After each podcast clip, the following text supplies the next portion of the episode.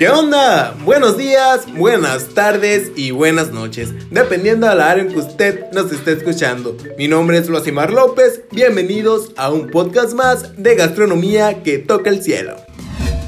En esta ocasión estaremos visitando la molienda y restaurante El Fariseo, ubicado en la carretera Mochis El Fuerte en la comunidad de Santa María, a 23 kilómetros del pueblo mágico del Fuerte Sinaloa abriendo sus puertas en horario de 7 de la mañana a 12 del mediodía, de lunes a jueves, ofreciendo desayunos campiranos y los fines de semana, riquísimo borrego tatemado y los mixiotes al estilo Hidalgo, de 8 de la mañana a 4 de la tarde.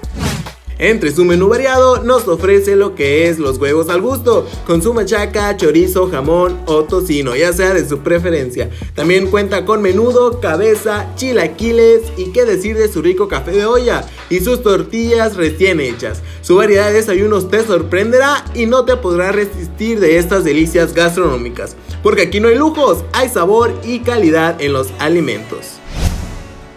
Y como postre, un rico dulce llamado melcocha, elaborado artesanalmente a base de jugo de caña y un largo proceso a mano hasta llegar a este dulce lleno de tradición. También nos ofrece ponteduros y pepitorias, dulces 100% artesanales y qué decir de sus exquisitos quesos. El propósito de la molienda es elaborar el dulce a base de jugo de caña durante todo el año, ya que solo se produce en ciertos meses, al igual realzar las tradiciones de la región dándolas a conocer a sus comensales que los visitan y llevarse un dulce recuerdo de este restaurante, nos comentó el propietario Clemente Soto. Los invito a visitar este restaurante 100% familiar que estoy seguro que te vas a quedar más que satisfecho. Sería todo por esta ocasión. Mi nombre es Luasimar López y nos vemos en una nueva emisión de Gastronomía que toca el cielo.